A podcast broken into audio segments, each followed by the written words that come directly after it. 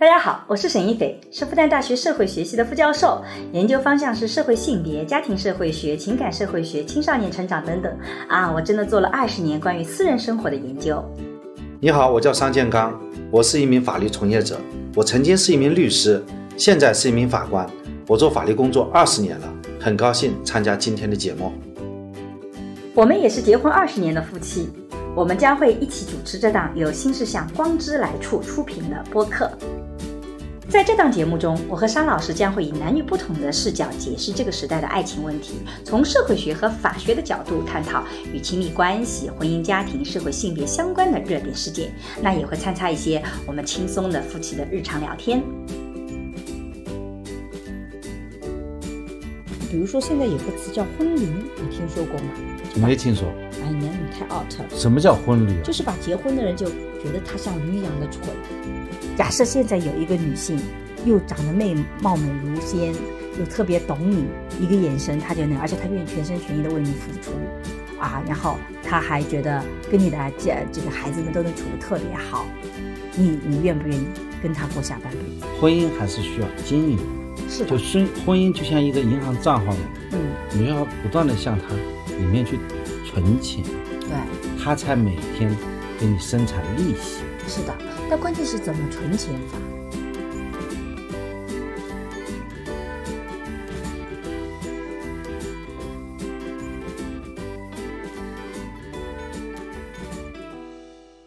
大家好，欢迎来到沈一斐的播客。大家好，我们三老师在我们的播客里，其实已经这个淡出了，淡出了一两期。这个为什么淡出呢？是因为我们选择的话题，桑老师不太方便聊。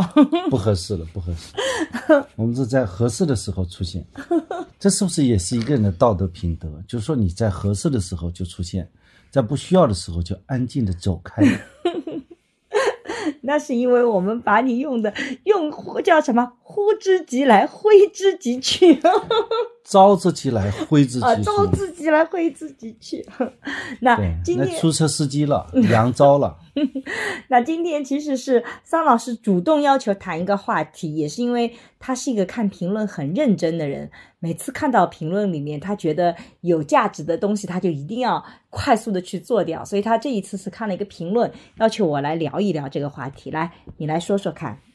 哎，我看了一个评论呐、这个评论的同学说叫我们聊一聊比尔盖茨离婚的这件事情，嗯。问问我们的什么看法。我其实呢，我也想问问你的看法了。嗯。比方说，像比尔盖茨和他的这个太太梅琳达啊，嗯。他们应该说是共同奋斗的，而且从资料显示，这个梅琳达的智商呢不低于盖茨，对，而且在盖茨事业的发展的过程中，嗯。呃，梅琳达实际上是给了他很多的帮助，嗯。而且在家庭当中呢，梅琳达也能够相夫教子，嗯。能够带好，给他养育三个孩子，而且嗯培养、都培养成人，对，应该说不仅仅是在事业，在家庭方方面面，嗯。就是说梅琳达是比尔盖茨的呃绝配神仙，就是在在比尔盖茨很得意的时候，他会退到他身后去料理他后面这个很多的事情，带孩子啊等等。在在盖茨比较失意的时候，他又能给到足够的支持，所以而且他本人也是很有能力的。比方说，他把比尔盖茨和梅琳达的那个基金会嗯做成世界上最大的一个慈善基金会，还嗯获得了英国女王的一个嘉奖，嗯说明他还是非常有能力的一个人。对然后在盖茨六十五岁，梅琳达五十六岁的时候，他们宣布离婚了。对那么这里就就会有很多的，猜测离婚就是因，猜测。我看下来嗯呢，就是、就是说他们很可能就是虽然年龄大，但是还是充满着生命力的人。嗯这样的话，他们互相就说不需要谁，就是不是说没有对方，嗯，他们就活不下去了，对啊或者说没有对方，他们也可以活得很好。对因此呢，他们就就是他们无法想象，呃，未来的怎么样以夫妻的名义继续生活下去了。这是贫穷啊，限制了我的想象啊。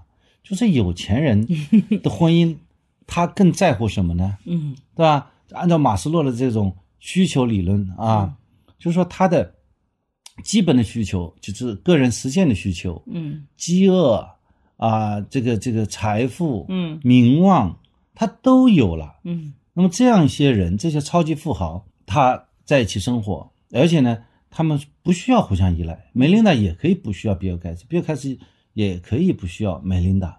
那么他们为什么在一起呢？换句话说，你能告诉我他们在一起的理由吗？可是为什么你觉得一个经济富有了以后，他就不需要有需求了呢？比如说，以前有一个笑话，我觉得特别有意思，就说一个牧师他在星期天去打球，打高尔夫球，然后呢就被使徒给看到了，就报告到上帝说这个牧师是在礼拜天干坏事了啊，不是说错了，就说。这个牧师在礼拜天应该是做礼拜，不能够有娱乐生活，不能做这些事情的，大家偷偷去的，所以上帝你要惩罚他。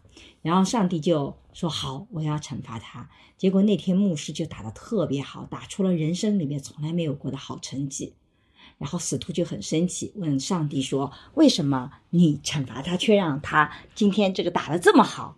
然后上帝就说了：“他说，可是你想想看，他打得这么好，成绩这么好，他却不能向别人炫耀，他不能告诉别人我今天打得怎么好，因为他那个时间段就使得他不能够去告诉别人的。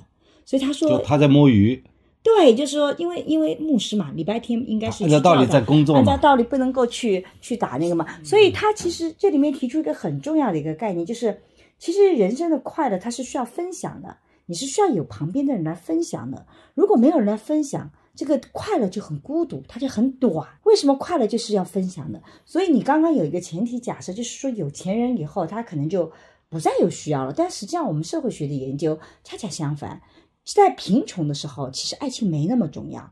你吃不饱穿不暖的时候，这个时候有人告诉你，你跟我走，我能让你吃饱穿暖。虽然旁边有一个你很爱的人，可是那个时候你会觉得，还不如两个人分开，这样我也能吃饱穿暖，他也能吃饱穿暖。那个时候你的选择的理性选择是分开，可是恰恰是在你富有以后，你真正能链接起来，才是真正的爱情，这是情感关系。你需要分享，你需要支持，即使你有钱了，也不见得你没有。没有烦恼呢，甚至我们自己有生活经历都知道，有的时候你的这个权力越大，你的责任也越大，你的财富越大，你某种意义上压力也越大。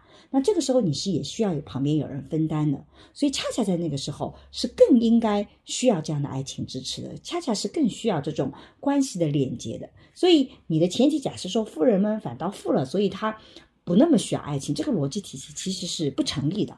也就是说，爱情并不因为你更富有，它就变得。没那么重要，甚至恰恰相反，也许解决温饱了以后，爱情才变得那么的重要。所以你看，整个世界的发展，爱情什么时候变得重要？都是在工业文明发展以后，就是在农业时代，大家就吃不饱穿不暖，那个时候，爱情是个很小众的小说的东西。日常生活中，人们不在乎，人们就不要这个东西，或者也不在乎，因为没时间考虑这个东西，能把自己吃饱穿暖就不错了，能够传宗接代，就解决基本的这些需求就很不错了。恰恰是在工业文明，人类有了大量的物质剩余以后，爱情才慢慢成为主导的。所以你这个前提假设首先是不对的，我觉得。但我理解的就是说，嗯因为他们的现实的需求、物质的需求都已经充分满足了，所以他更应该的就是追求的是，就是他们就会追求的是精神上的对呃这种需求。对精神上的需求表现在爱情方面，就是说相互的交流、对相互的分享，对，对吧？那个才是他们真正婚姻能链接的一个很重要的原因，而不是金钱本身。那么他们很可能是在什么事情上导致他们，就是说没有办法分享了呢？没有办法精神上进行交流了呢？你这个问题就是我一开始拒绝谈这个话题的理由，我不想谈这我们个话题，脱开来讲，就是假设就是因为我不知道，就是我没有像比尔盖茨那么富，你知道吧？有钱人你也很穷，我也很穷做研究吗？但是我没有做过这么有钱人的生活，就是我们在做研究里面一直有他们是不是会存在一些呃事情上的理念的差异？比方说拯救地球计划，两个人就讨论的不可开交，最后决定离婚，会不会这样的？就是我们要怎么拯救地球？你用 A 方案，呃我用 B 方案，对吧？我我不知道就是说到底是怎么样去拯救这个啊、呃北极圈的冰啊？怎么样地球变冷啊？怎么样去阻止地球变暖呢？是不是在这些问大是大非问题上讨论的不可开交？我不知道，到底是先拯救非洲还是先拯救亚洲？这个问题上商量的不一致，最后决定离婚了呢？好像我们两个以前也有很多这样的争论哦，吵吵得不亦乐乎，觉得日子过不下去了。你是把自己带入进来了？虽然我们没有那么有钱，但我们也经常讨论这种世界发展的问题。但是我们在研究里其实一直有个黑洞，就是那种最顶级的那些人，在最高端的，其实你是做不了研究的。第一个，它样本量很小，你通过大样本去推这个群体，它推不过去，它推不过去的。因为它就在那个金字塔的塔尖，你不能用塔下面的这个群体的逻辑去推这个塔尖的逻辑。那首先这些人也是人吧，对，也但是凡人吧你你，很难去他。也有七情六欲吧？这是第一点，他很难去推导。第二点呢，就是说，实际上他们遇到的一些问题，很可能就像你说的，他其实是会有像类似的地方的，但是具体是什么，我们也不知道。所以，其实到目前为止，我是不太相信什么他们是为了逃避税收啊，什么去离婚，那完全没有必要啊，因为这个我相信肯定没有这个必要性我，觉得没有这个必要。因为他们都把这么多财富都捐给社会了，对啊他们还何必何必去避逃避税呢对税收呢？我觉得这个是以小人之心啊，对度君子之我觉得他们自己说的那个说辞，很可能恰恰是真实的原因，就是我们不能在一起更好的成长了，就婚这个婚姻生活不再能让我们各自有成长的生活在一起。也许就是他们的真实意思的表达，就是说我们在一起能够看得到明天的生活和今天的生活是一样的。我们对于这样一样的生活表达了这种厌倦。如果我们要成长，我们就要突出自己现在已有的舒适圈。两个人里面可能有一个人想要突出的愿望更强烈。从目前已有的信息来看，这次的离婚是女方 Melinda 提出来的，那也就可以说，这个女方想要成长的念头更强烈。她在表达的一个意思是说，假设我们两个在一起，我的成长会受限。这个是我们从已有的这些他们公布的信息里可以去推导的，我们仅能推导到这个层面。难道梅丽莎、梅琳达，难道梅琳达又想创业了？说我要去再创业，创立一个什么一个新的机构？可是发展并不意味着创业。我们回过头来讲，你看哦，刚刚我们讲了很多美琳达和盖茨之间的关系，我们可以去想象一下，对盖茨来讲，美琳达是一直是他生活的支持者，对不对？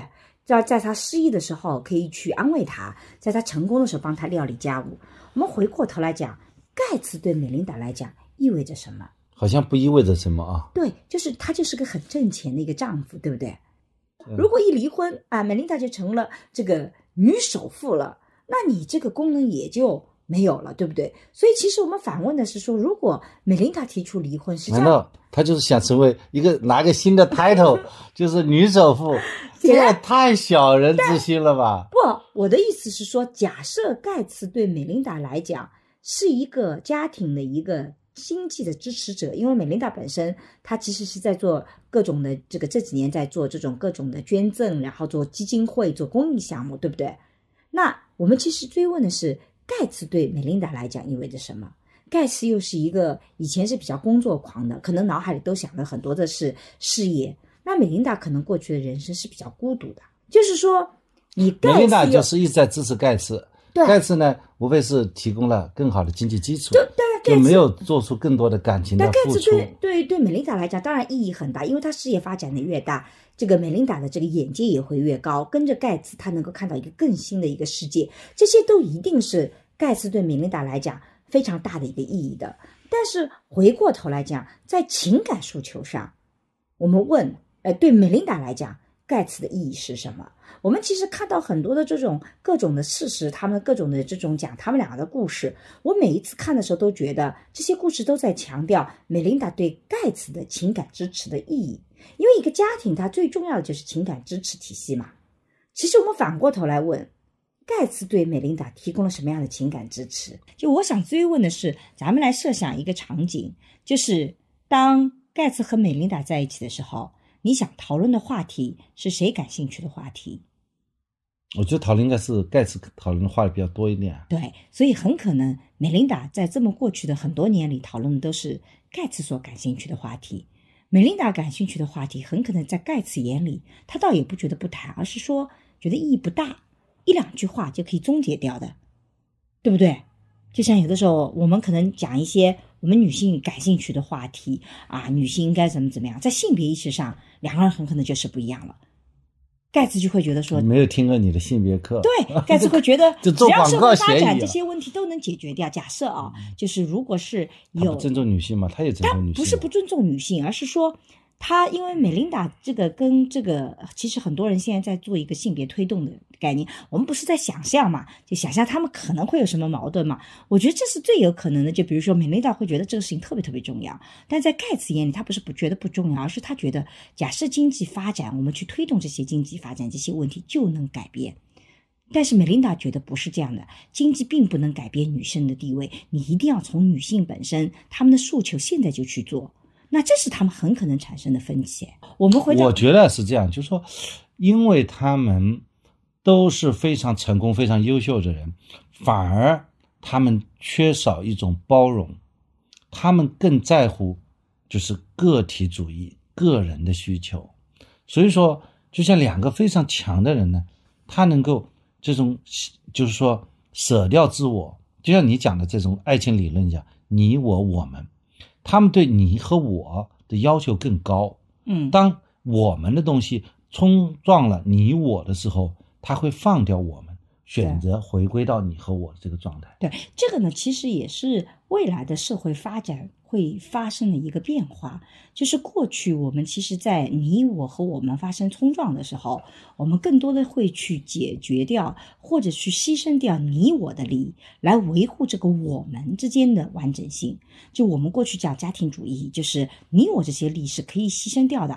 我们为了孩子都可以忍一忍，我们可以为了孩子能够做得更更努力一点点，我自己这些真实的情绪都可以掩藏起来。这个我是可以被隐藏掉的。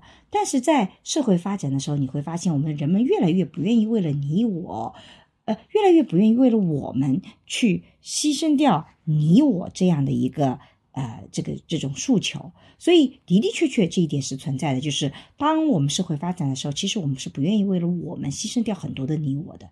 尤其对他们来讲，孩子随着孩子的长大，这个我们可能就没有那么在内部上，从仪式感上也好，从内部的实际功能性也好，没有需要那么紧密了，孩子都可以独立了，我们没必要非得要在一起来扮演爸爸妈妈的角色。这个我们的确也是弱的，这一点我是很同意的。就是比如说，你要让我去猜测他们什么原因，从一个社会学角度讲，这个其实是违反伦理的。第一个呢，对对对它是一个个体，它我们除非拿到一些事实，我们做一些这个归纳和演绎。你拿不到事实的时候，你任何的推理其实都是不靠谱的。第二个呢，的的确确是对他人边界的一个侵犯，他并不希望你去说。那你你还要去说他，那你的意义在哪里？我觉得我们唯一能谈的是，其实当他们都离婚的时候，其实对我们在婚姻内的人是有触动的。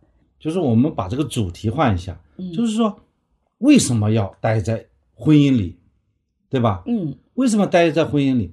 我们结婚有很多种理由，嗯但是待在婚姻里，不是说一直要靠结婚时的那个理由嗯就待在结婚时。也许结婚时那些理由已经没有了。嗯当结婚时的那些理由都没有的时候，嗯我们还要不要待在婚姻里？嗯或者说，为这个婚姻持续的让人待在一起，嗯对吧？现在是离婚的理由，是法院判决离婚的理由是夫妻感情确已破裂，对吧？那么，即便夫妻感情没有破裂的情况下，两个人也可以自愿的去解除婚姻。这里面就提出一个灵魂拷问了，嗯，就是说，我们为什么要待在婚姻里？其实这个才是真正我觉得非常有价值的一个话题。哎，这个话题不错吧？那我们今天就聊这个话题。我为什么会觉得待在婚姻里很好？甚至有的时候我会劝说大家，其实还是要进到婚姻关系里，就是因为我觉得单身的乐趣，我在婚姻里都是可以拥有的，因为我在婚姻里也可以保持我。但是婚姻里有很多的乐趣是单身没有办法拥有的，我觉得这就是婚姻在今天的价值。举例这是一个理由。对我们来讲，举例来讲，比如说今天你回到家看了这个新闻，你很想找一个人来聊一聊，你找谁？找谁？我在你面前呀，你给点反应好不好？哦，这个就是我找谁去聊，对我身边有谁我就跟谁聊呀。但是你想想看，如果你单身生活的话，你谁你找谁聊，你能因为我不知道会找谁聊。因为你没有办法确定跟这个人是不是能聊得下去，对啊，不对？是是是，所以你一定要有一个比较固定的聊伴，这其实就是亲密关系，对，就是你能够确定说我想聊的时候，他是有时间的，他是愿意陪我聊的，好朋友就变成就变成要非常好的朋友，他可以嗯要做到随叫随到。他可以跟你很方便的在一起，而且还得面聊，因为电话聊这个很奇怪吧？打个电话跟朋友说，哎，我们开个会议，谈谈聊天这个，对不对？你会发现，你回到家里觉得，哎，这个事情我有点感受，你是不是需要有一个人在你身边跟你聊一聊啊？那这个人是谁？你会发现就是亲密关系里那个人。那在婚姻里面，他就是妻子和丈夫。你当然也可以说，我们不要结婚，我们同居。但在我眼里，这是一样的，就是婚姻无非就是一个承诺机制，就我承诺来跟你长久的在哎，一起。我们讨论这个婚姻啊，嗯，它实际上是广义的婚姻，广义的婚姻，这是亲密关系里面对，也就是你同居，其实在我看来是一样的，也是婚姻也是婚姻关系，婚姻的另外一种形式婚姻的另外一。种形式嘛，它就是事实。所以我就觉得，比如说你说单身的乐趣，我今天想要一个人去看场电影，我可以啊。我跟你讲说，我嗯我今天想自己去看场电影，对吧？你今天正好很忙，你正好加班或怎么样，我就想一个人去看。或者你嗯今天回到家，我说你今天管管孩子，我今天想去看一个人看电影，我为什么不可以啊？你会说不吗？你会很高兴吧？希望我这样的要求多提一点嘛。那如果我也想去看呢，嗯，对啊，那你也可以啊，就我那你想一个人去看？那我们买两张票，你坐第一排，我坐最后一排。那为什么我们还要一起去看呢？就假设啊，就是我觉得说婚姻里面你，你就你单身想要的乐趣其实都有，但是你想想看。突然间，我想找一个人一起去看场电影，因为我觉得看完场电影以后，我每一次在看完电影都特别想跟人家聊这个电影。你记不记得很多年前我们吵过一次架，就是因为看完电影以后，你就立马打开手机，然后各种的短信息的回复，各种打电话，然后就搞得我就想跟你说的话都没有说，然后我就特别火大。对，没有回味，我就跟你吵架，所以我们后来就规定，看完电影以后，你一定要再留十五分钟跟我聊完，然后你才能打开手机。你记不记得？像读书会一样，像读书会一样，就就为什么？因为看完电影以后在一起聊一聊，那个其实特别快乐的一件事情。而这个快乐怎么拥有，就是你必须要有这样亲密的关系。你年轻的时候其实不觉得，你可以身边有很多朋友啊一起看场电影。你到了三四十岁，你就会发现，你要找一个人陪你看电影不容易的。你今天突然有部电影上来，你找一个又聊得来又能随叫随到的，真的很难呐。那是怎么这就是解决这个 body，就是伙伴的感觉。伙伴的关系就？像小熊维尼讲的那句话。对小熊维尼说的哪句话？你说说啊，你我知道你很有名，就是朋友是可以在一起做一些事情，好朋友是可以待在一起什么都不做，是不是？你想说这句话？你看，这就是夫妻长了以后，就说你嘴巴动一动，我就知道你要说什么嘛。就是好朋友可以在一起 do nothing Do nothing 啊，啊嗯，朋友可以在一起 do something。哎，do something，、嗯对的。所以你看，这就是婚姻的好处。为什么要留在婚姻里？就是因为，其实在为什么要亲密关系，就是这种情感的链接分享是很需要的。然后比如说，我半夜里想去吃小龙虾，一个人吃小龙虾是多么的孤独啊！就像我们一开始讲的那个故事，上帝讲，其实那个分享，它是要有人分享，那个快乐才是真的快乐。所以怎么办？你没就每有分享的快乐不是快乐，不是没有，不是说没有分享的快快乐就它就很短暂的就过，掉了，快乐不能对吧？你一定是要跟别人分享哇！今天你知道吗？我见了谁谁谁，你知道我有多开心吗？你会把这个快乐再重复一遍，然后你再跟第二个人说啊，你每跟一个人说，我、今天我见了我的偶像，哇，我多么高兴！你每说一次都在重复。你见了一个偶像，你很开心，你不能跟别人说，你这个快乐就压在那里面。你你除了在家里跳一跳以后，你就没有了。所以那个我想，起了一个笑话，嗯就是有一个人死了，嗯然后呢，他的家属呢嗯每天晚上收了一个电话，嗯他就问这个某某某在吗？嗯然后他老婆呢就很悲伤的说嗯他死了。嗯，第二天又有个电话来问某某某在吗？嗯他说某某某死了。嗯第三天继续打，第四天继续打，嗯那个老婆听出来了，大概是同一个人。嗯你说你都已经打了很长时间电话，就问他在不在，我都告诉你很多遍他死了。他说我就想听这句话，开心。看来是个仇人。我他仇人。嗯，所以你看，就是重复的快乐也得重复。然后我们讲到这个半夜里面想吃小龙虾，你看这是个快乐的分享，这是你留在婚姻里面，我觉得很重要的。假设这一点没有了，就为什么我说谈恋爱谈恋爱靠谈，夫妻也要谈，就是这种乐趣一旦没有了，你在婚姻里面留的理由就少一个了。但这个是一块，但还有另外一块是防范风险的，就比如说你其实防范风险我们就别谈了，我因为像这么大富大贵的人，没什么风险好需要防范的。对对对，但是其实还是要的。就比如说，你你在人在什么时候特别需要有身边一个伴？你大部分时候你自己很厉害的时候，你其实不需要身边有人的。你在生病的时候，你就特别需要一个伴在你旁边。有那么多钱，可以二十四小时陪护，二十四小时请一堆人看着。对的，你将来就知道了。比如说你，你你你也现在足够请得起护工，请得起好的保姆。将来假设你生病了，你眼珠子动一动，我就知道你背上哪一块痒了，我就知道在哪个地方挠。可是你请的护工，他永远不知道你背上哪一个疙瘩它是痒的。那你还是要说左上右下。但是我大概知道你哪个疙瘩的地方，就大概知道，左二位置，就就就说在上升两个点。就是你要知道，在你照顾的时候，比如说你觉得自己口渴，我会大概知道你想要喝什么样的饮料或水，什么时刻你要那个的，然后你大概会怎么样的情况下是需要出来走走的。这个是通过长期生活导致的默契。然后我做的东西也是你会爱吃的，你知道那个的。可是如果你找一个保姆和找一个护工，他永远不会知道你这些细致的诉求。也就是说，你对生活要求越细致，你会发现只有长期生活的人，他才能更精心的来护理你。然后因为爱，比如说你一天可以给你擦一次身体啊，已经很好了护工，但是你擦完以后，可能半天你就身上不舒服了。那如果爱这个人，我可能就一天给你翻两次身，翻三次身，翻三次身跟翻一次身，在数量上好像去是三次，但其实他累了很多很多，每一次翻身都很累。那为什么要去做这个事情？就是因为爱你的时候，希望你更舒服一点，为你那点小小的舒服，我愿意再去花这么多的力量。我觉得这个不成立的。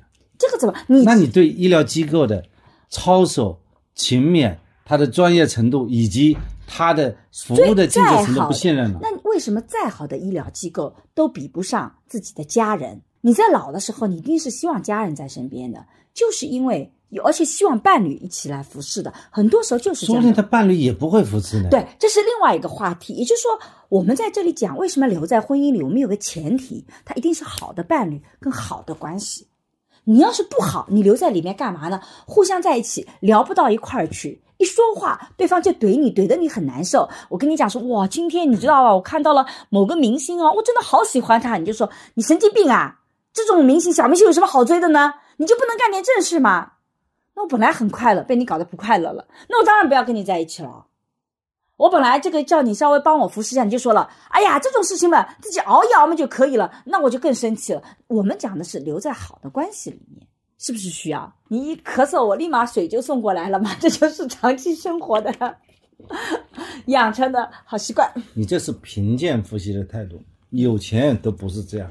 即使有钱，他也解决不了这些所谓的这些细致的。当然，你有钱可以找最好的护工，你可能这块可以做得更好一点。但是你想想看，你躺在床上，你还能说话吧？我们得聊聊天吧。就说我们首先去聊的是一个话题，很重要的一个话题，就是在说，那你看我们要聊聊，有的时候聊天的时候就很有意思。我跟你提一个人的人名，你如果马上能知道这个人是谁，我们就聊得下去。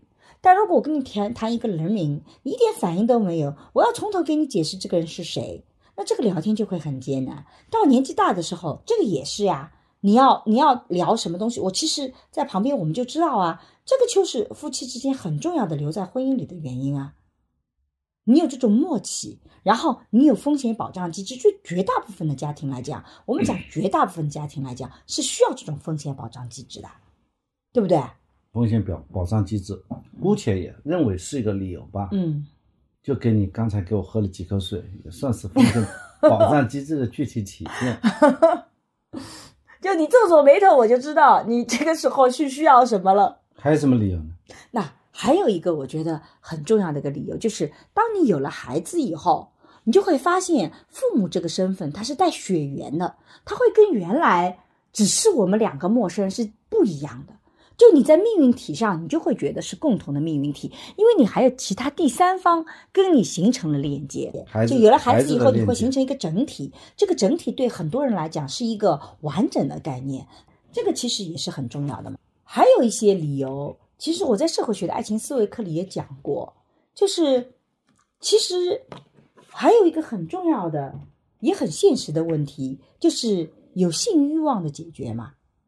它是个很安全的性欲望解决，对不对？要不然你每次遇到陌生人，你天晓得对方身上有多少的病菌，但是你又有正常的性欲望，那婚姻生活就是个解决性欲望的很合法的一个体系嘛。虽然有很多人说啊，这个每天都在一起可能就没有新鲜感，那是因为他们的性本身出问题了。你就算换不同的人，我们在研究里发现，你换不同的人并不意味着更好的性，哎，它没有这个逻辑体系，它并不成立，所以。如果我们承认人类是有本能欲望的，那性欲望是个很重要的载体啊。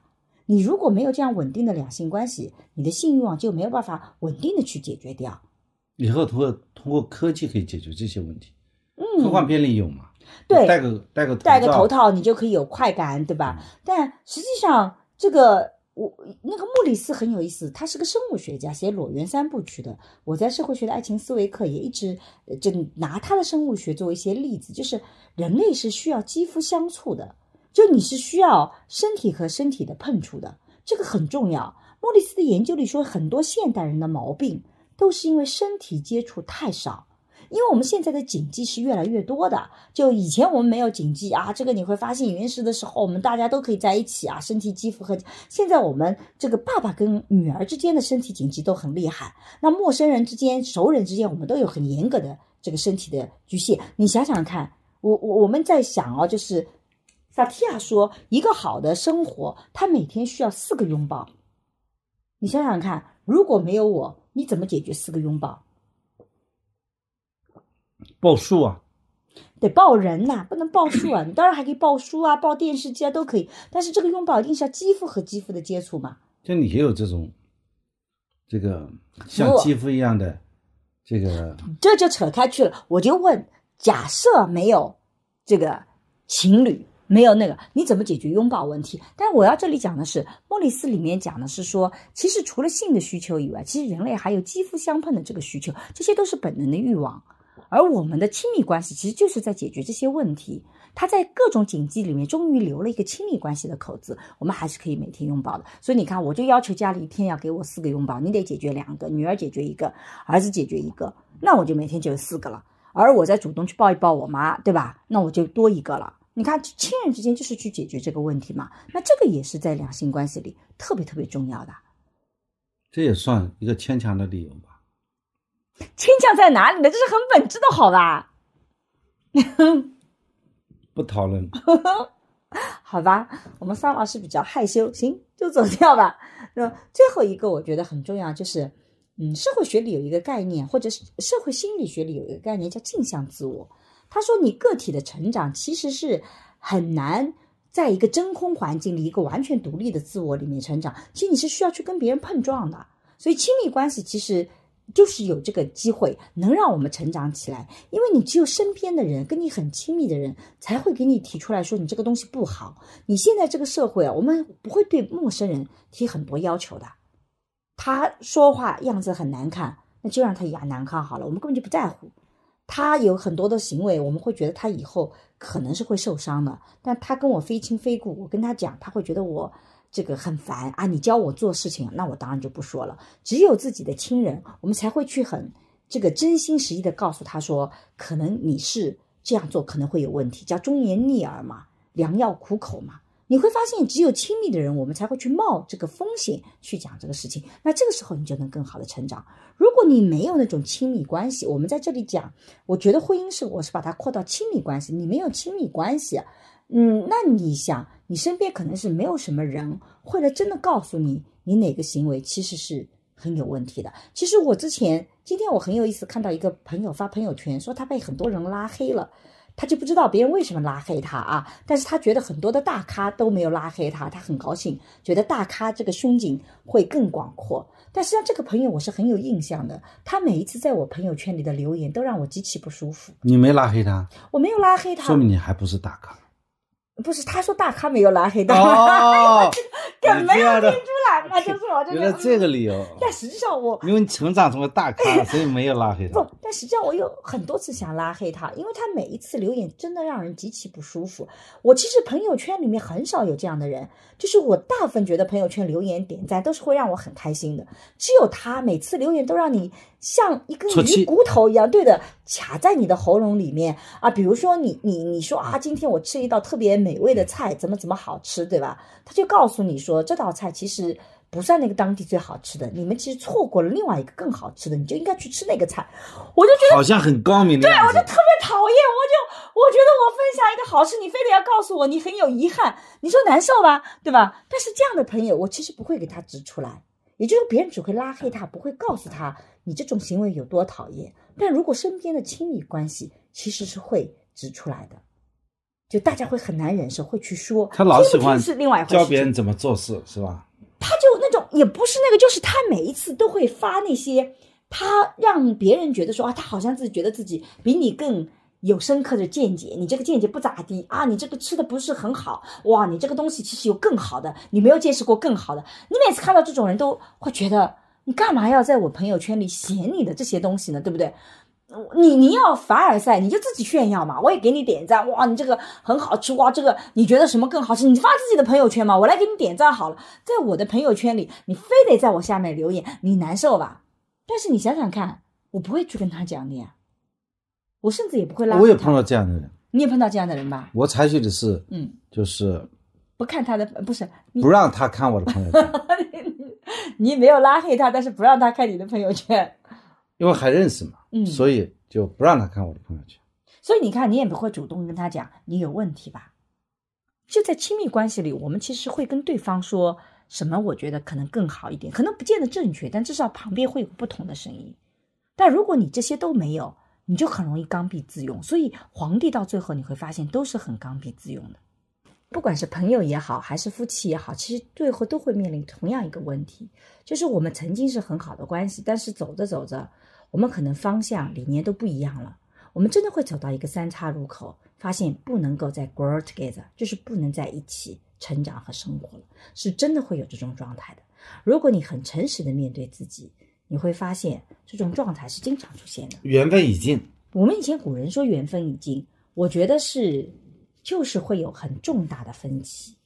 这个分歧不是说我跟你某个东西观念不一样，而是我清晰的看到了，在未来我们选择的道路是截然不同的。那个这不同不是革命时期。但是比方说，你选择这个主义，我选择那个主义，大家就是会这种情况下分道扬镳的。有，我们现在是在和平年代，举个例子来讲啊，假设有一天我有一个特别好的工作机会，要到国外去生活八年，要去八年，那挺好啊，去吧。但是你坚决不出去，我为什么坚决不出去？不，假设你坚决不出去，假设你坚决不出去，你是觉得绝不能出国的人，那我们就可以再想象未来的八年里面，我们会走截然不同的道路。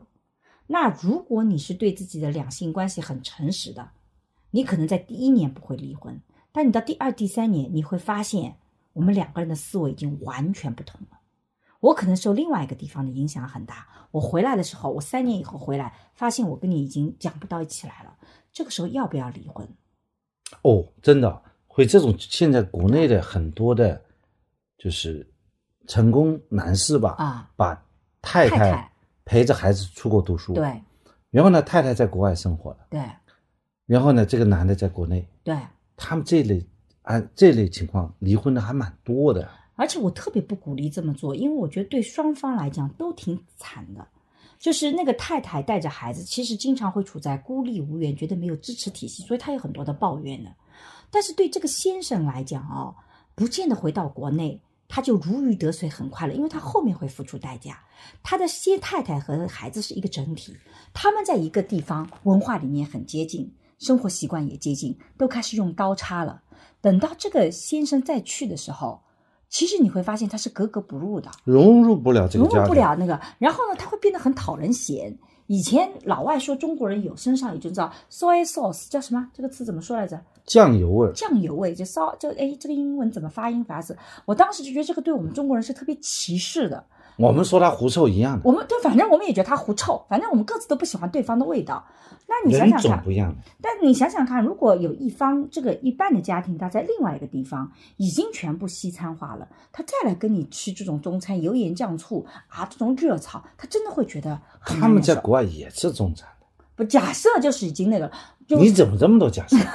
那我们不在想象这些东西吗？你就是贫穷限制了你的想象力但是。我真的是看到很多这样的个案，就是以前有专门有一个教授是研究跨国婚姻的，跨国婚姻里面就必须要待在一起，一旦分开很长时间就有问题。而那些原来是同一个国家的夫妻，他跨分成两个国家生活超过三年，你就会发现再合在一起就很难呐、所以夫妻关系走着走着，它就是有两条道路。你这个时候会发现，我跟你聊什么都聊不到一起来，我哈哈大笑那些点，你一点都不懂。其实我们我我自己没有共同的生活经历，就是到美国去，我觉得一般的日常交流我都没有问题，但是我看不懂美国的脱口秀的，就那个喜剧那些笑点，你永远 get 不到。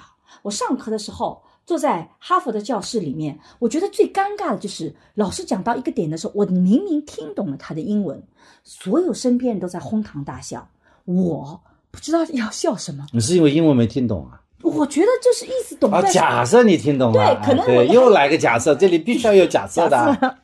就是我我的意思就是说，其实你在另外一个文化里面，你会清晰的看到，你到一个新的文化里，你最最听不懂就是那个文化里的笑话，因为笑话是需要有背景的，你需要有熟悉的，对不对？就是我们有些话，比如说用方言俚讲语啊俚语啊，那个你一听这个东西，你就知道背后的啊背景，你那个梗啊，对的听不懂那个梗呗。对的，对吧？比如说有一个老外突然间听到我们说谁哪个是普儿系男人，他就会觉得为什么这个点会大家啊一起来讨论了？普通而自信他搞不清这个点，我们才知道普通而自信它是一个什么样的点。所以你会发现，你一旦有这种文化的差异，两个人走着走，他就是道路不一样的。所以两性之间这种夫妻关系里面。以前有一个理论说，不能分开超过三个月，就必须要三个月之内必须要两人碰头。其实虽然是绝对了一点，但其实是有道理的。就是你想想这些夫妻，啊，是真的不容易哦。对啊你像男的在国内打拼，嗯，把钱都寄出去，女的嘛，在外面带着孩子，学费、生活费，对啊女的呢也很也很付出，嗯，就男的也付出，女的也付出。嗯等到孩子考起大学了，嗯两个人又不能团聚，对啊，对吧？团聚在一起生活也很痛苦。对，就是不能团聚了呀。嗯就是说在一起也要分的，还不如不在一起了。对，是很惨的。那我为什么中国那么多的中产阶级啊，嗯，就是为了孩子读出国读书，最后都连婚姻都没办法挽救？这个是因为以前我们的概念里面，我们把孩子的成就看的是最大的。这就在我们学术上有个词叫密集母制，就是我们的家庭生活是以孩子为中心的。然后呢，我们觉得对孩子陪伴越多越好，和孩子荣辱与共。孩子好才是我们整个家庭兴旺，孩子不好，我们整个家庭都不行。当你有这个密集母职的概念出现的时候，你就会发现人们就会做这样的决策。他把功利性的目标看成是第一位的，而把情感性的东西是往后退的。我觉得这个在六零年代的人是真的，这一代人更加付出，是啊，更加重视家庭，嗯，但是往往他们也是牺牲的很厉害的这一代。是的，现在像我们这一代七零七零年代的人，一个是国内的教育，这个国际化教育更多更多元，嗯，好像在七零年代中把这个老婆和孩子一并送出去的，到比六零年代的少一点，但少也有，嗯，少一点，但是也有。所以其实我们会，如果你很忠诚的面对自己，你其实会走着走着就会问自己：假设我跟这个人在共同语言上，在发展前景上都不一样了，我还要不要去持续这个婚姻？你会吗？待在婚姻里离婚呀，什么叫待在婚姻里离婚？就是在婚姻里过离婚生活啊，那你在婚姻里单身呀。那为什么你就不离婚呢？我想这也是另外一种比较不算少的一种状态，就夫妻之间没有共同语言，是啊，分床睡，对，就是你过你的，我过我的，对，然后大家还说说清楚，嗯，物业费我交，电费你交，你我分得很清楚，没有我们的概念。对，还我们有啊，孩子啊，对，就我们就你管语文，我管数学学，，嗯，对吧？这个就是这样，你送礼送一三五，我送二十六，礼拜天我们一块儿去公园玩一场。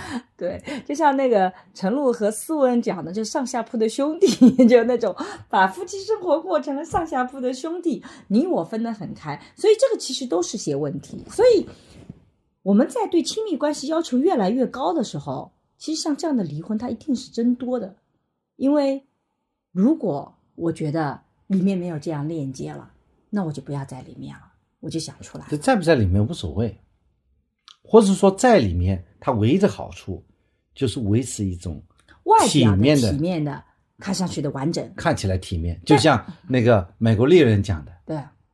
就看起来体面对成功很重要。对，看起来就家庭的完整，这种家庭的成功，看上去对每个人的成功看上去很重要。但如果我自己觉得我内心的发展更重要，我想要去更大的突破，我并不想跟你来商量这些事情，我想说做就做，我想来一场说走就走的旅行，那我就不要这个婚姻。而且，如果我要这个婚姻，我还不能够有更多的跟别人形成深度链接的机会。因为如果我道德感很强，我就变成出轨了。那与其这样，不如先处理掉亲密关系，我再去找我新的链接。这是一个非常现实的一个话题。所以我们上一期播客里面就谈这个，就是说，嗯，婚姻还是需要经营的嘛。是的，就是婚姻就像一个银行账号一样的，嗯，你要不断的向它里面去存钱，对，它才每天给你生产利息。是的。但关键是怎么存钱法？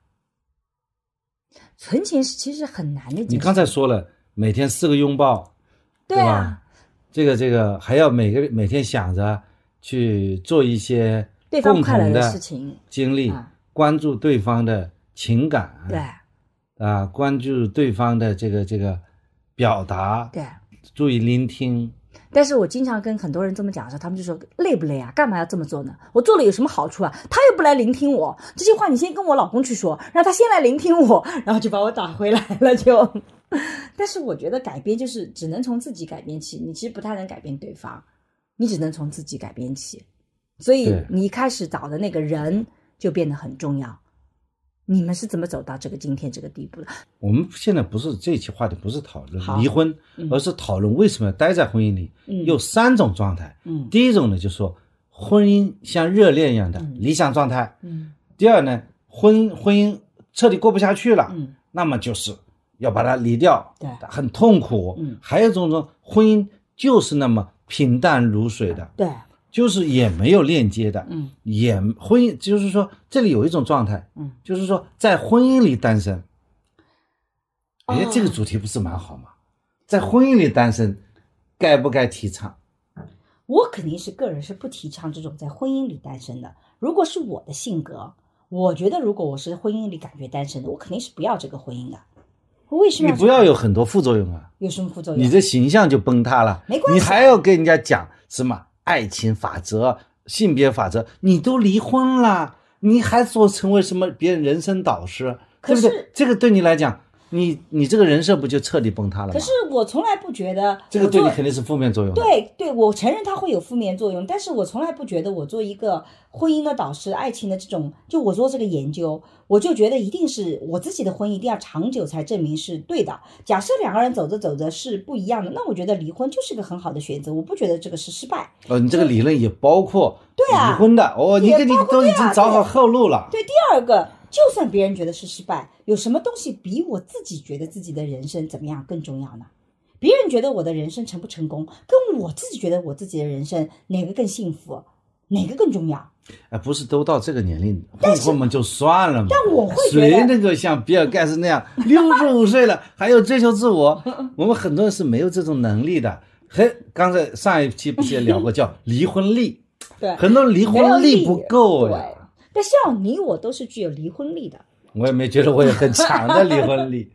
我觉得我们俩离婚力都还是很强的，所以从我的角度来讲，我觉得如果是那种没有离婚力的，他另当别论。毕竟，因为我们在现实中真的是遇到过，比如说房子的问题，你离婚了以后，任何一个人出去都是没有办法再买房子了，你就得租房子，那个你就一笔很大的租金，所以你还得生活在同一屋檐下，你又没有经济条件的限制，你单身也能过得很好，你为什么要留在一个很痛苦的婚姻里呢？不痛苦啊，在婚姻里做个快乐的单身汉，有没有这种可能性呢？又是假设啊。那这种就是第一个，你可能就没有性需求，就你真的对别的人也没有任何性需求。第二个呢，身边那个人虽然他不足以给你快乐，但他也不给你麻烦。嗯，但是我觉得那样子的话，就不见得是个单身，因为其实他不给你麻烦，他待在你身边，他就一定有作用了，已经是。你不太会跟陌生，你跟一个陌生人生活在一起，他是不方便的。比如说，你做任何事情都必须要考虑对方的时间吧。你不可能说两个人就像租客一样生活在一起，这个可能性很小。那除非是我觉得这里面也有一种年轻人的一种生活状态啊，就他们各自的事业，各自就在打拼。嗯，然后他们呢结婚了，嗯，在一起生活。因为你今天出差啊，我明天出差，但是呢，我会给你发个消息，对吧？嗯，他们也可能偶尔也有在一起有这种亲密关系，嗯，是不是？但是绝大部分时间，你有你的生活，我有我的生活。他们之间就是就是一个共同的，但这个不是婚姻里单身的，这不是婚姻单身的里面的一个原因。比如说，他们周末还是在一起的。有的时候，你两个人在一起的时间，就并不意味着天天要在一起。一个周末能有一天在一起，就已经很不错了。在今天忙碌的时代，对他们来讲，这就是我们的时间，它很重要。你不能以时间长短论英雄啊！不是说我们天天在一起的夫妻就一定比每周在一起一天的时间就感情就更好，不一定的。我每周在一起那一天就是我们俩很快乐时间，剩下时间我们努力挣钱，这个并不是所谓的婚姻里的单身啊，它不是这个概念。那你先定义一下，婚姻里单身是什么样一种感？情破裂，我不想看到对方了，哦，那才叫单身嘛。就是我不想跟这个人生活在一起嫌，很嫌弃他。我是不想跟他生活在一起的，但是呢，基于巴拉巴拉各种原原因我不被迫生活在一起对，所以我在选择一种单身的生活。表面上是婚姻，实际上我们互相是单身的。等等，我发现我被你绕进去了。难道这个概念不是你提出来的吗？我从来没有提出这个概念，为什么变成我定义了呢？难道不应该你来定义吗？因因为你评价他的时候，你才定义。因为我是一个模糊的概念来问出、提出问题然后你回答。当你回答的时候，你就要评判；当你评判的时候，你首先要定义。所以我就首先问你，你讲的婚姻里的单身是指什么？婚姻单身就是就是表面上是结婚了，实际上是互相打嘎的。所以其实是要么就是你就变成同妻，就是一个同性恋跟一个女性结婚，大家为了生孩子做好协议婚姻，这个也有。以前我们有一部纪录片叫《世界婚》，叫《世纪婚礼》，里面就谈到了有一个呃，我忘了是天津还哪里的公司的一个老板孙永祥啊，我我名字啊十几年前了，你还记得那么清楚啊？我印象特别深刻。为什么其他名记那么清楚呢？因为那个在这个世纪婚礼里面，他这个两个故事给我留下深刻印象。一个是这个就是溥仪的离婚，跟那个呃跟皇后跟这个文秀离婚的这个事情，我印象特别深刻。第二个深刻的就是他，他当时做了一个契约婚姻，就他们两个人就是契约好，因为这个女性其实原来是护士，而这个男性觉得我需要一个家里帮我照顾的那个人，然后我要长期有一个这样来照顾我，生活在我家庭里面。那当时的环境又比较的闭塞，就如果有一个女性在你家里，就会有很多的风言风语。流言蜚语，流言蜚语，他就做了个契约婚姻，就是我们两个结婚有一张结婚证书，但是呢，只要你要完成什么什么，这中间不包括性行为，就是你要照顾我什么，然后我每个月给你多少钱，你自己要做什么我也没有要求，但你前提是你不能够有其他的情侣关系了，就是这个大家说清楚。而这个男男性呢，他其实是个企业的老板嘛，他其实一直喜欢另外一个女性，就是他的初恋，但他初恋很有意思，初恋离婚了以后啊，他已经很发达了，这个初恋依然不要他。初恋又结婚了，然后他们又过得不好，然后他们夫妻两个都到这个男性的厂里去打工，他给他们很多扶持。这个纪录片里还去采访了这个女性，问她明明这个男的条件各方面比你后面的老公都强，为什么不跟他在一起？这个女性就很坦诚的说，我就跟他在一起就没感觉呀，我就没感觉，所以我就。坚决不要他，然后那个男的就觉得哇，好扎心哦，就是因为他就是很喜欢这个女的，一直很喜欢这个女的，然后他就觉得我自己也容不下其他人了，他就做了这样一个契约婚姻。所以我觉得那种是婚姻内的。这是哪个年代的事情啊？是那个片子拍的是八十年代，八十年代啊，这就那么前卫啊，就很前卫。所以当时是一个纪录片，所以我印象特别特别深刻。但是他们两个故事很好玩。这个男的肯定是个直男啊。很直男，然后他们在，而且那个女性护工是看上去一个特别帅气的形象，这头发很短，很干练的一个女性。然后呢，他们在这个这个期协议期结束的时候，他们准备续签一个，因为这个男性觉得他需要孩子，而这个女性也需要孩子，所以他们决定两个生个孩子，但是依然是契约关系。就所有的那些所有的经济，反正还是这个男性来承担，这个女性还是做那个，只是在契约关系里增加了生孩子这一项。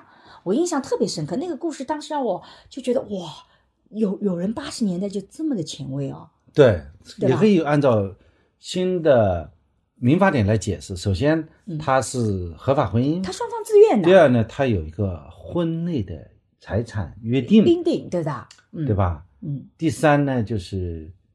这个男的呢，思想上出轨了，精神上就不是出轨，就一直在拐到外面，跟契约之前就已经在轨轨道外面了，就很诚实的告诉你，我就在轨道外面，我也不太可能爱上你，对吧？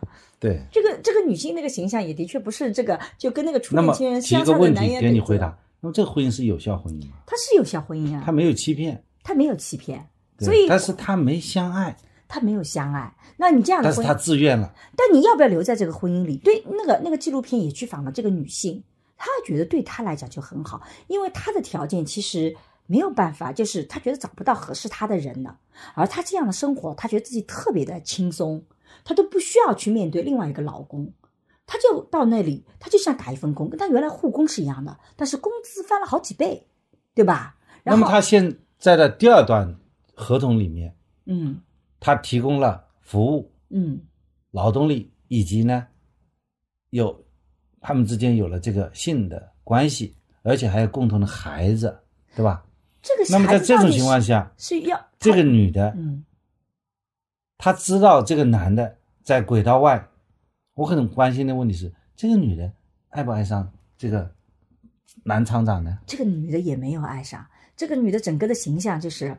我觉得她就是个帅 T 形象，她对男性没有太多兴趣，甚至他们在讨论结婚生。我讲的是那个护士啊，就是那个护士啊。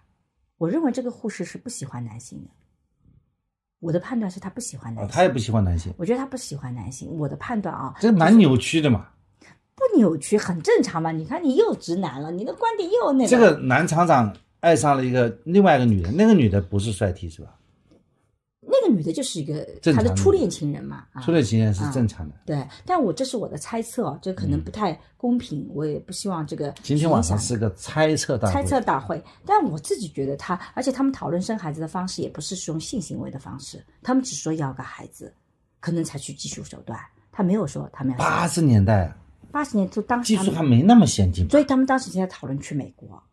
八十年代就去美国，他们已经在讨论。所以我告诉你，这个世界很有意思。你以为现在人很前卫，其实你往前看，很多人很早就。你再去看二三十年代的上海，那些人比现在要前卫多了。突然觉得我们很老土，是很老土啊。所以不要以为自己今天有多前卫。你看看以前的人，这个前卫。哎，你这不政治正确哦。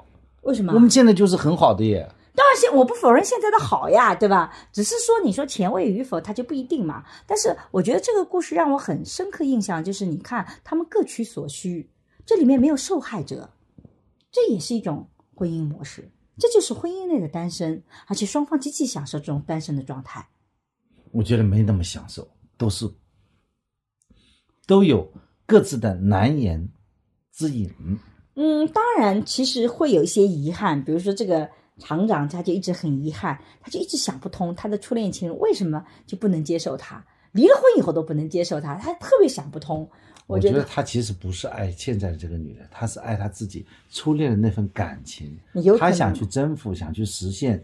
其实这种人就是 low，这个女的就看明白了，他就是这一点，所以坚决就不跟他结婚。你看，你要做价值判断了。虽然我可能内心里同意你的观点，但是 这种男的不是一眼看穿吗？就是这种德性嘛，觉得自己我我现在多牛逼了，你应该来爱我，对的对吧？嗯我把你招进来，把你老公也招进来，对我你应该爱上我，对吧？其实根本就不是爱那个女的，爱自己当年的那个面子。所以你当年没追上，现在一定要把他追上。所以是不是男人比较了解男人？像这种人就是一眼看穿的。嗯，这个对，当时那个纪录片我印象是特别深刻，我已经有些情节可能记差了，但是那个故事给我特别大的一个冲击，就是因为我看到了另外的一种婚姻的模式。所以其实我们今天在谈的是为什么要留在婚姻里面。我觉得我自己能想象单身的很多的独立的好处，我觉得在婚姻内也都是可以享受。如果是好的婚姻的话，那婚姻里面还会有一个分工合作，比如说两个人一加一其实大于等于二，创造价值是比每个人在外面单打独斗去创造价值大的。也就是说，如果你让我自己去努力工作，我其实挣不到那么多钱的。我跟你在一起，每年你收入一半是我的，我觉得比我自己努力工作挣钱多多啦。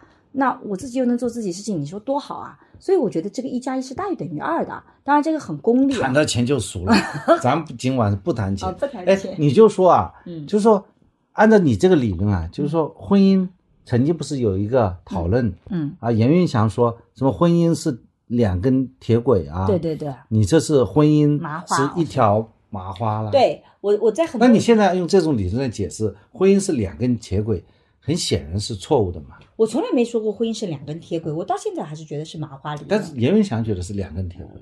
当时严云翔老师跟我有个争论，他觉得在 individualization 的过程中，在个体化的过程中，这个婚姻会越来越多的走向是两个铁轨的关系，就是我们是两个铁轨，然后我们在某个地方会交叉，这就是夫妻关系，对不对？然后我们再并行的走。那我觉得那种并行关系，其实交叉可能次数太少了，它到最后是会分道扬镳的，或者我们永远就并行下去了。我觉得那个不是婚姻的状态。我说我理想的婚姻状态，我们讲的是理想的状态，我说是麻花，就你快发现麻花就是两根东西合在一起的，但是它是螺旋形的，是你中有我，不是油条吗？？油条太紧密了一点点，麻花还能分得开。油条麻花紧密，麻花是你绕着我，我绕着你。对啊，油条呢，无非就是中间那个粘在一起，而且吃的时候还是要分开吃的。但是我觉得就麻花你会是绕在一起的，你其实很难把它一下子分离，它就有很多的链接点，它那链接点不是一条直线的，比如说我们会有经济上的链接点，有情感上的链接点，有性关系的链接点，有孩子的链接点，你会发现每一个链接点都形成了一个拐弯，它会使你的这个关系更紧密，所以我觉得理想的婚姻其实就是那个麻花，所以我们当时是有争论的。那有一次就在开学术研讨会的时候，他突然就说了，就说我们俩争论，他觉得好像我那个更正确一点点，因为当他自己面对婚姻的危机的时候，他会觉得好像在这个过程中间，这个麻花是有它的合理性的，即使每个个体都 individual 了，变成个体了，可是你依然需要是跟另外一个人在一起，有这种牵连的。所以这样子的关系才能走下去。当然，我们并不是说单身不好，你可以做一根棍子，对不对？法国长棍啊，这个面包也很好吃。法棍最好吃。法棍也很好吃嘛，你可以做一个法棍，也没有问题的。只是说，如果你想要走到亲密关系里，亲密关系本身是一个逻辑体系的。那就是天津麻花了，天津麻花，我觉得就是你爱吃法棍还是爱吃天津麻花？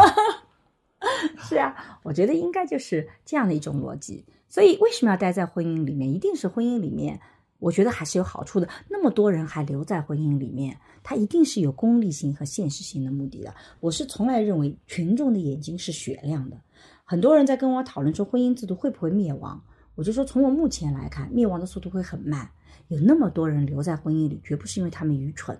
不会的，你别以为你单身就很聪明，留在婚姻里一定是他能够感觉到马克思预见了，就是婚姻制度它是阶级社会的产物，它随着阶级的消灭在消灭。对，我们现在阶级对，我们现在还是有阶层的嘛，对，我们还处在物质不是极度丰富的阶段，对呀要到，所以我们现在要反反浪费粮食。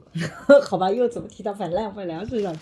所以我的我的想法就是说，其实，在里面一定是有好处的。你看到很多人还愿意进去，看到很多人愿意留在里面，它一定是有一些好处在里面的。不管是功利性的、事实性的，还是所谓的思想的一个局限，它一定有一些好处，绝对不是说所有人。就说你还是鼓励结婚了。我不鼓励结婚，我只是说不要把婚姻给污名化，因为婚姻很中性。谁去污名化婚姻啊？当然，现在也会有这样一种，就比如说现在有个词叫婚驴，你听说过吗？没听说。哎，那你太 out 了。什么叫婚驴啊？就是把结婚的人就觉得他像驴一样的蠢，就婚姻制度不是 LV 吗？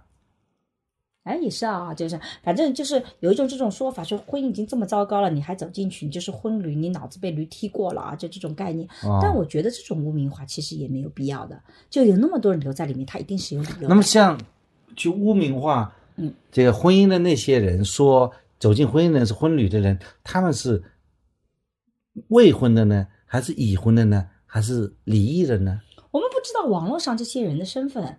但是从他们口述来讲，应该他们自己是单身的。我们可以做个调研调查吧。但也会可能有些人觉得自己已经结婚了，但是觉得婚姻特别的惨，就觉得为什么还有人后面要进来？可能也有这样离异的人，我不知道，就是我没有做过类似的研究。而且你在法呃这个这个微博上或在这个上面，其实不太能够知道这个人的真实身份的，所以我我不做推断，也无法做这个判断。就我们今天聊天的话题，你也设置一个问题，问问大家，嗯，听听大家的意见嘛。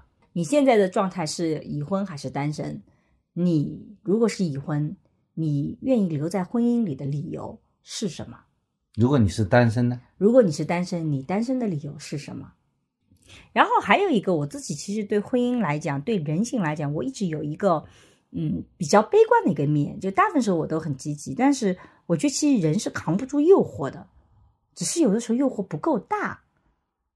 假设现在有一个女性。又长得美貌美如仙，又特别懂你，一个眼神他就那，而且他愿意全心全意的为你付出啊，然后他还觉得跟你的这这个孩子们都能处得特别好，你你愿不愿意跟他过下半辈子？那他要什么呢？他不要什么，他就很爱你。那我更紧张了，因为我不知道他要什么，我就更紧张。就紧张，人家就是一片真心的，我觉得别忽悠我。天下没有免费的午餐。嗯，我是觉得，其实有的时候我们遇不到那么有诱惑力的人，所以你能扛得住。但有的时候，有些人真的是遇到很大的诱惑，所以他扛不住，也是人之常情。所以我也能够理解有些人他为什么会扛不住诱惑，因为有的时候诱惑就是太大了。我我我是会觉得是这样子的，就是说，婚姻他会经常会面临一些撒旦的攻击。对，而且他会经常遇到一些你不在你预料之内的一些障碍。这个就是要有一个，就是那些好处，嗯啊，这个刚才讲的四大好处、五大好处吧，嗯，要要大于撒旦的攻击的力量。如果婚姻里面出现了一些好像不想待在婚姻里，嗯，对吧？有两个方向，第一种方向走向慢慢的走向离婚，就是你五个理由。越来越没有了，一个理由都没有了，你最终会走向婚姻，对，也不走向离婚，对吧？嗯，还有一种就是说，当你这个五个理由呢少了一点的时候，你想办法呢让弥补它，让它去增加一点，对，这样的话呢，让我们的婚姻呢就是能够持续下去，对，就持续的待在婚姻里面。是的，这个问题解决了，可以了，谢谢。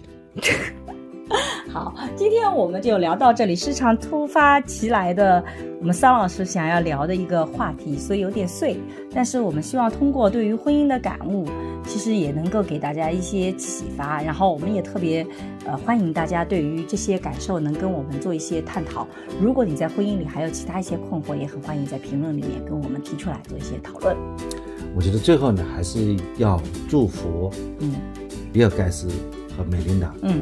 另外呢，我们如果聊天当中涉及到啊他们一些东西呢，还没有被剪辑掉，那要对他们说声抱歉了。我们无意去打搅他们的隐私，是打搅他们的安宁。嗯，我们也认为啊，他们做出这样的决定，也是要尊重的。对的，是的。所以偶尔我们蹭个热点。也是希望通过蹭热点，让大家更多的听到我们这样的不播客听到我们的一些想法。那我们善意的蹭热点。对我们善意的蹭热点，所以也希望大家能接受到我们的的确确没有任何主观意图上去评判他们这种婚姻生活的好坏，评判他们离婚好或不好，以及去探探究他们为什么离婚这样的隐私。这个其实并不是我们这次讨论的重点，我们其实更多的还是因由此引发的我们自己对于婚姻的一些深度的思考。好，那今天就聊到这里，再见，拜拜，拜拜拜拜。最近，我和孟常合作了一档付费播客，在二零二一聊性别，希望能帮助你打开对性别的想象力，做更自由的人。如果你感兴趣，可以在我的播客主页或者搜索公众号“光之来处”加入学习。我和新事项也合作了一门社会学爱情思维课，希望能帮你提供对爱情的结构性观察。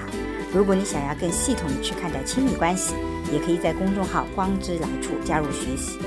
如果你需要咨询跟亲密关系相关的问题，可以在公众号回复“知识星球”或者咨询，我会来回答你的困惑。好啦，今天的播客就到这里，谢谢你的收听，我们下期再见。